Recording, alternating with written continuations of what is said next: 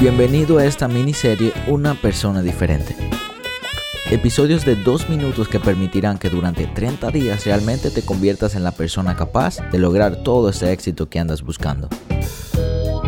Acompáñame cada día y te prometo que dedicando este poquito de tu valioso tiempo a escuchar esta información, ya estarás un paso más cerca de que tus sueños no sean solo sueños, sino una realidad. Vamos al episodio. Día 25. Pequeñas victorias. Tener metas súper grandes se ha vuelto la nueva moda. Todo el mundo te dice que cuando empieza un año tienes que tener metas súper grandes para que realmente alcances cosas súper grandes.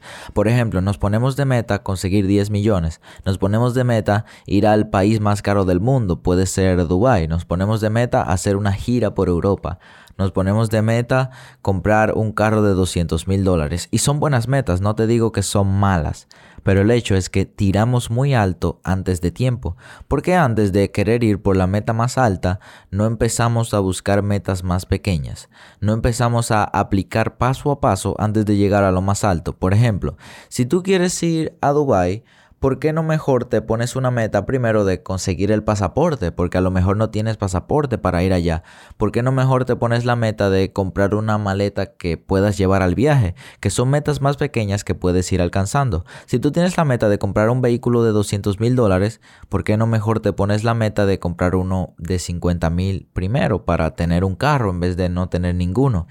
Porque si quieres comprar un apartamento en Miami, de sueños de 500 mil dólares, un penthouse, es más de un millón de dólares, ¿por qué no mejor te pones la meta de primero ir a Miami a ver cuál es el costo, cuánto te tomará llegar allá, luego comprar uno más barato con el que puedas estar mientras consigues esa meta más grande. Fíjate que nosotros siempre tiramos al fruto más alto, nunca podemos tomar el que está más cerca primero y la vida no funciona de esa manera. Tenemos que ir escalando progresivamente mientras conseguimos el objetivo que queremos. No quiere decir ahora que tienes que conformarte con cualquier cosa que vaya antes de tu objetivo final, pero ve paso a paso. Antes de tu llegar a esa meta grande existen muchos pasos que tienes que dar. Existen muchas pequeñas metas que tienes que conseguir.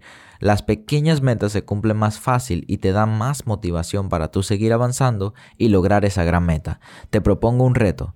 Si tu meta era conseguir un algo súper caro, que tú entiendes que te va a tomar años para conseguirlo, ponte una meta más pequeña que tenga que ver con ese mismo tema. Usa el mismo ejemplo del viaje. Si tu meta era viajar a Dubai, ponte de meta primero conseguir el pasaporte. A lo mejor no lo tenías. Luego ponte de meta tener lo suficiente para comprar el vuelo. Luego tener lo suficiente para gastar cuando viajes a ese país.